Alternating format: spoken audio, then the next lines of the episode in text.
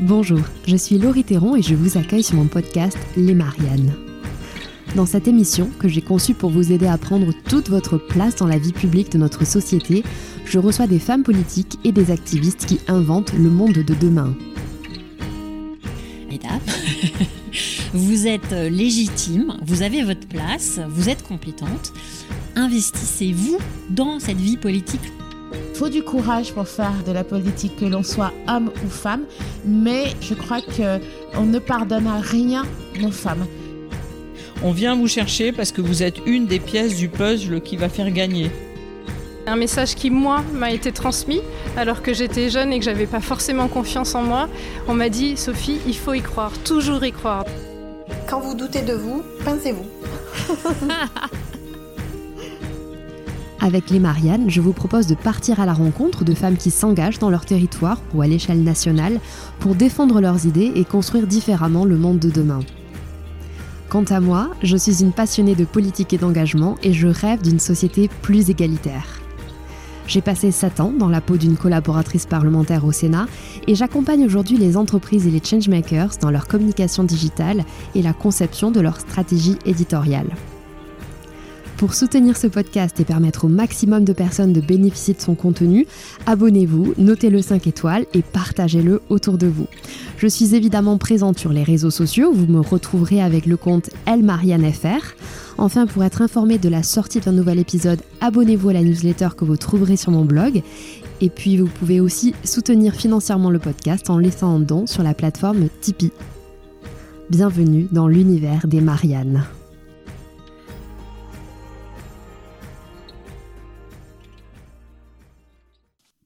Bonjour Priscilla, merci beaucoup d'être avec moi euh, sur les Mariannes aujourd'hui pour célébrer les deux ans du podcast. Bonjour Laurie, merci beaucoup pour ton invitation et je suis particulièrement honorée de parler au, micro des Mariannes que j'ai suivi depuis euh, ton lancement et depuis le début. Eh écoute, c'est un grand plaisir de t'accueillir pour cette édition spéciale euh, consacrée à l'empowerment en l'honneur des deux ans du podcast. Toute la semaine, on va distiller des bons conseils pour euh, mettre des paillettes dans sa carrière. Jusqu'à vendredi, on dévoilera ensemble un épisode par jour sur des thèmes euh, assez variés, que ce soit syndrome de l'imposteur, networking, posture de leader ou trouver son rythme pour tenir dans la durée. Aujourd'hui, on va explorer ensemble les blocages qui peuvent euh, freiner notre évolution et tu vas nous expliquer comment on peut les dépasser. Mais avant, on va un peu parler de toi alors, euh, je vais commencer par dire que tu es une vraie supportrice des Mariannes depuis le début et euh, je suis vraiment d'autant plus ravie de t'accueillir que tu partages le double ADN du podcast, que ce soit le volet politique et le volet activiste. Euh, je vais dire quelques petits mots sur toi avant de te laisser la parole pour présenter ton parcours.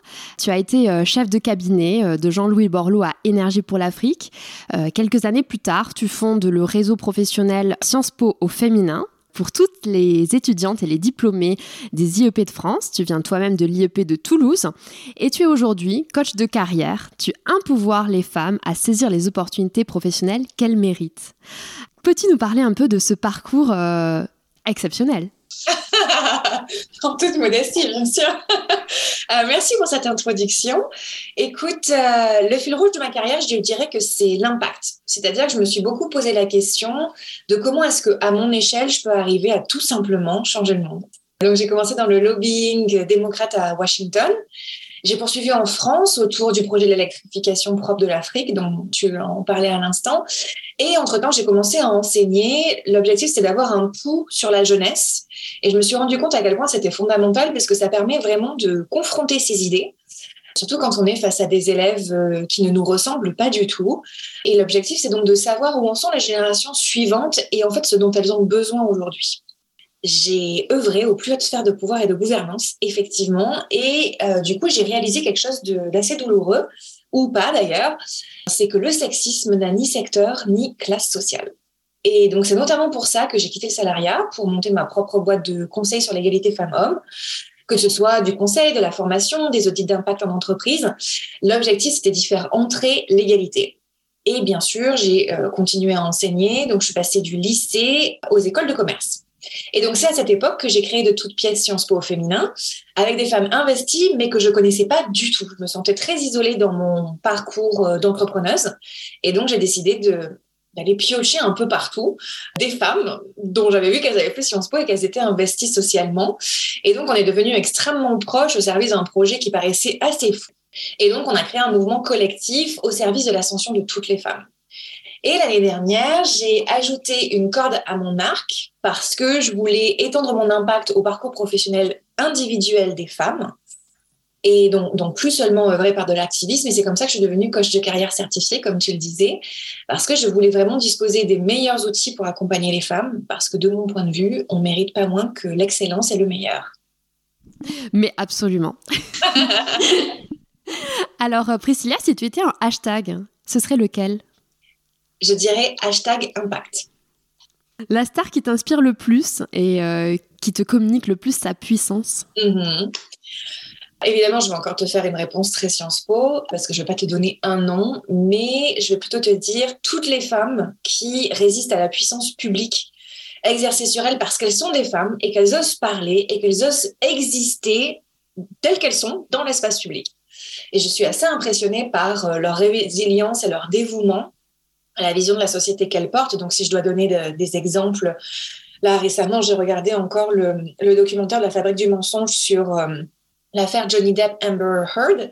Et c'est, comment dire, bouleversant. Et, c'est, donc, euh, par exemple, je, dirais les femmes comme ça, mais aussi, je suis tout autant impressionnée par les femmes banales de nos quotidiens, c'est-à-dire celles qui ne sont pas forcément sous les projecteurs, mais qui, en fait, dans le silence de leur foyer et de leur travail, font quand même avancer l'histoire et la société juste parce qu'en fait, elles existent dans des espaces et dans une parole qui, aujourd'hui, est tracée par les hommes.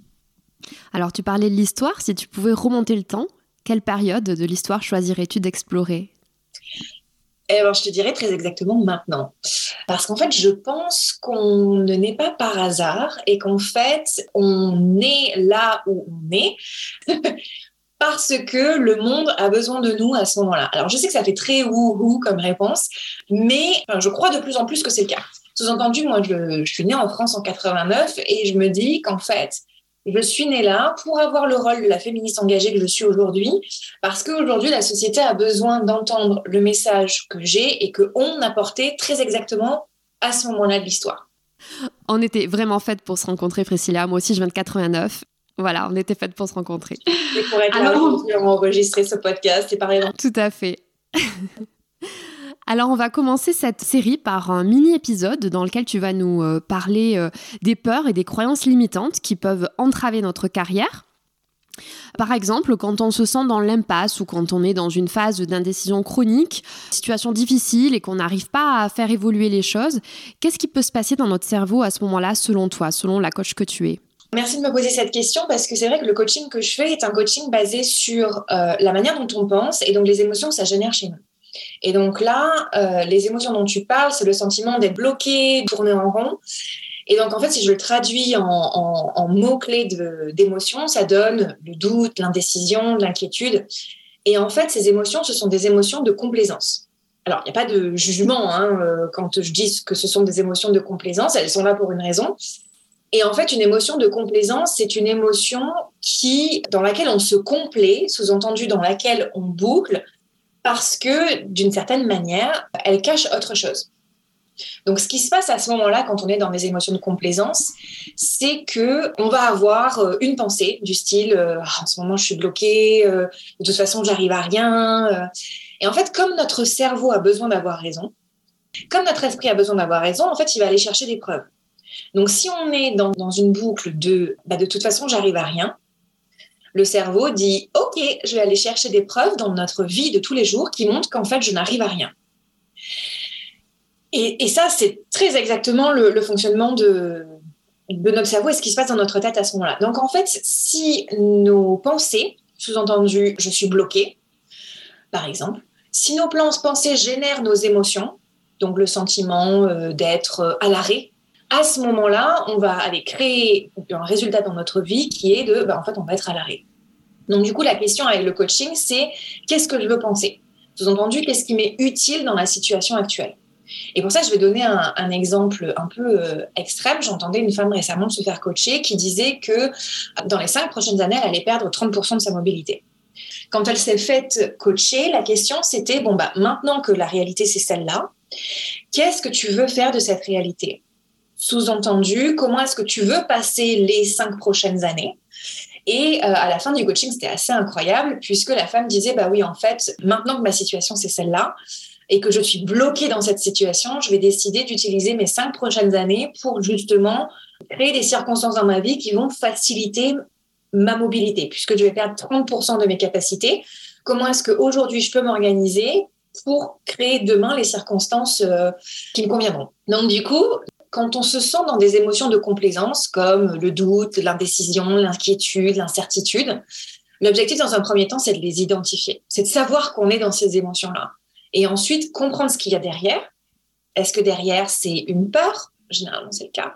Et ensuite, s'autoriser à la traverser, à traverser ce moment de doute et d'incertitude, pour ensuite choisir une autre manière de voir le monde. Tu parlais de peur, est-ce que euh, ça peut être la peur de l'échec, par exemple? Exactement, oui, tout à fait. Ça peut être la peur de l'échec. La peur de l'échec, c'est un exemple d'émotion de, complaisance. Pourquoi? Parce qu'en fait, la peur de l'échec, si, on voit en millefeuille, euh, en fait, d'abord, on voit l'émotion du doute.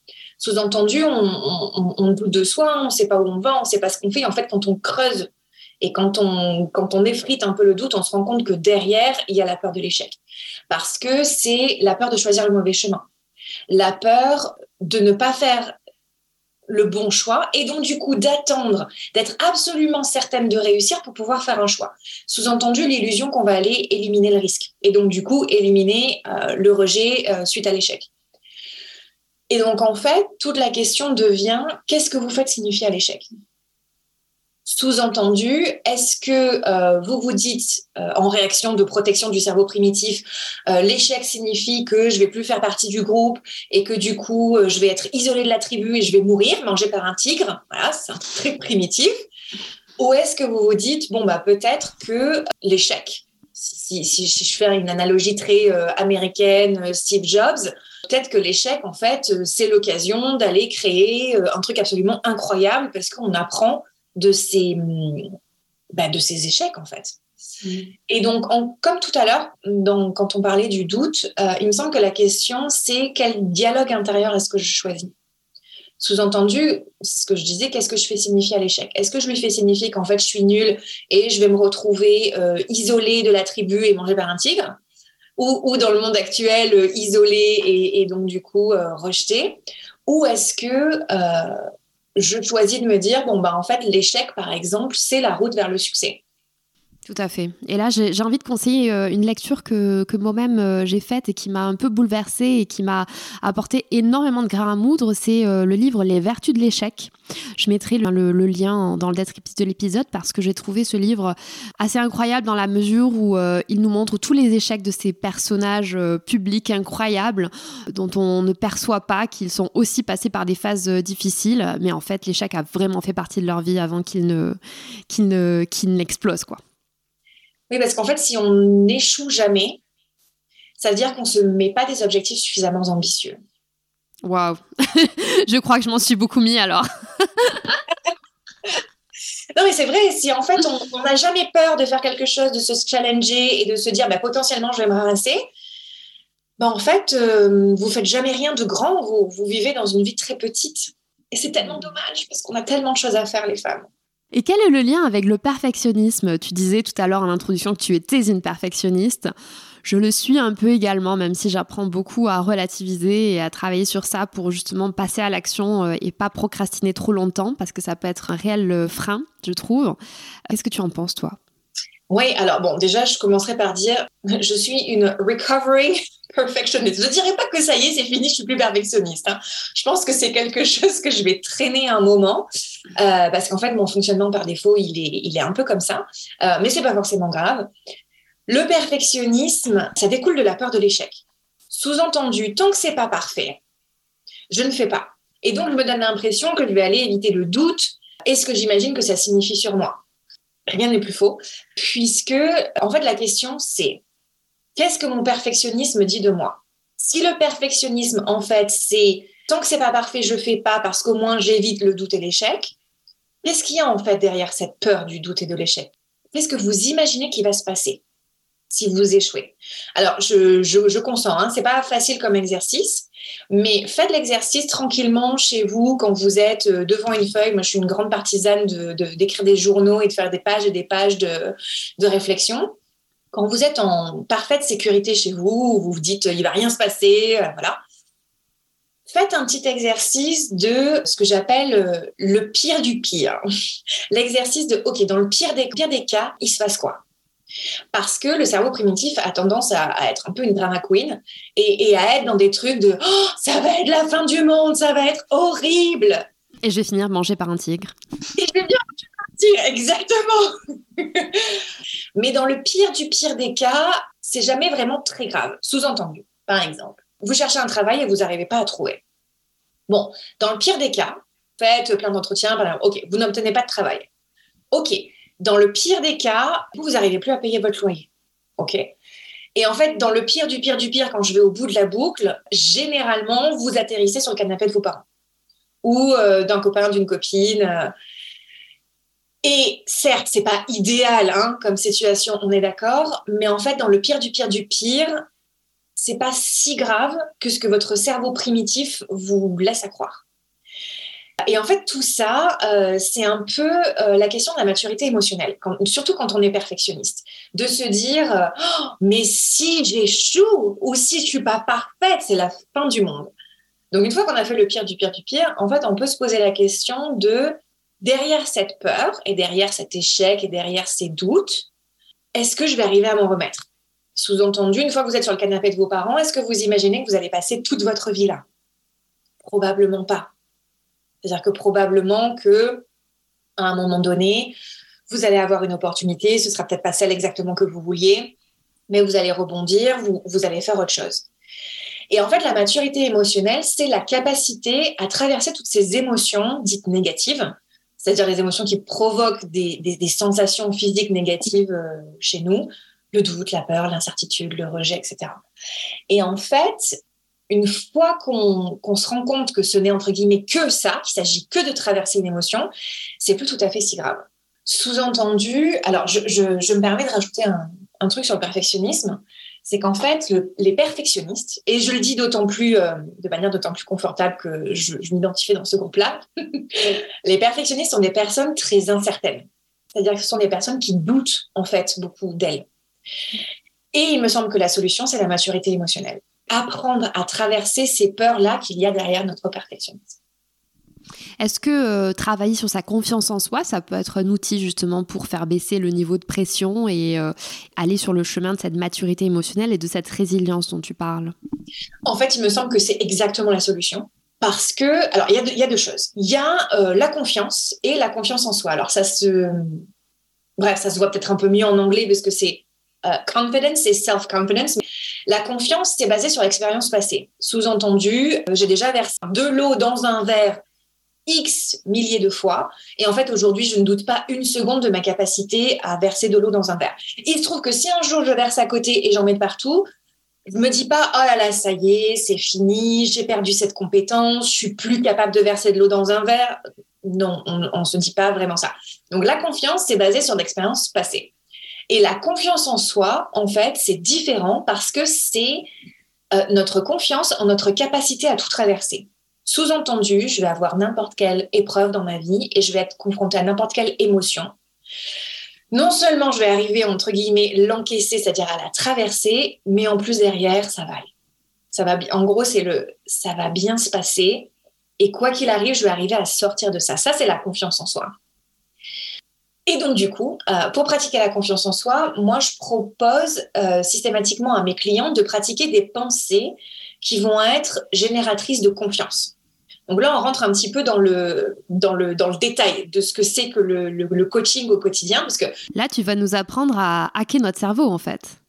Oui, mais c'est exactement ça. Alors, à le hacker, mais en travaillant avec lui. Sous-entendu, de se lever le matin en se regardant dans le miroir et de se dire des mantras euh, je suis la meilleure, de toute façon, je vais arriver à tout faire, je suis absolument géniale. Si vous n'y croyez pas, ne le faites absolument pas. Parce qu'en fait, ça va créer une dissonance dans votre cerveau et votre cerveau, il n'est pas bête. Hein. et il sait ce à quoi il croit et ce à quoi il ne croit pas. Et donc, il va, il va vous dire non, mais ça, euh, ça, non. Ça, je comprends que tu es en train d'essayer de m'avoir. Et donc, du coup, vous allez créer en fait une, une fracture entre vous et vous-même. Donc, moi, ce que je conseille à mes clientes, c'est euh, de partir de là où elles en sont, par exemple. Ça, ça se voit bien quand on parle de, perte de poids. Euh, il y a des femmes qui, ont des pensées du style mon corps est très moche. Et en fait, c'est le matin, et si c'est ça que vous pensez, c'est le matin où vous vous levez et que vous vous dites euh, mais je suis une bombasse, c'est trop bien, j'ai exactement le corps que je veux. Si vous n'y croyez pas, parce que c'est trop loin de vous, n'allez pas vers ça. Et en fait, pratiquer, c'est l'exercice des 5%. pratiquer des pensées qui sont 5% meilleures que celles que vous pratiquez aujourd'hui. Donc, vous choisissez le sujet. Là, j'ai pris l'exemple du corps, mais ça peut être n'importe quel exemple. Si aujourd'hui, vous êtes sur une pensée qui est de l'ordre de mon corps est très moche, eh bien, peut-être que 5% mieux, c'est mon corps est moche. Déjà, on a enlevé le trait. Et quand on se dit, OK, je suis assez confort, je suis assez confiante dans cette pensée-là, j'y crois, on passe de mon corps est moche à euh, mon corps est souvent moche. Et après, en fait, à force d'adjectifs, mon corps est souvent moche, devient mon corps est parfois moche. Et donc, du coup, ben, parfois, je suis pas moche. Et donc, parfois, ça va.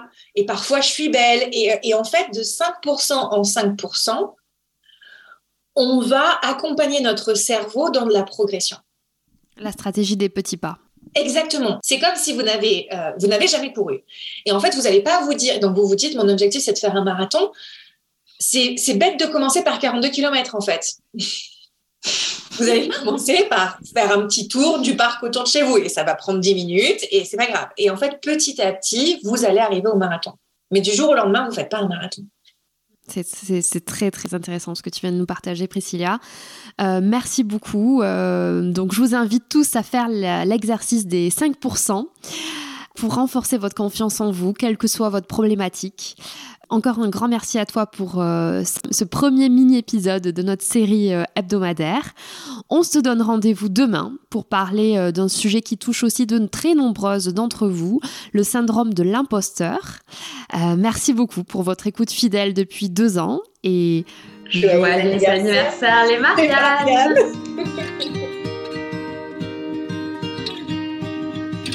Merci pour votre écoute engagée.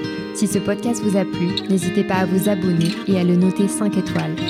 On se retrouve très vite, mais en attendant, vous pouvez rejoindre la communauté sur Instagram, Twitter ou Facebook sous le nom Elle Marianne Je vous dis à bientôt.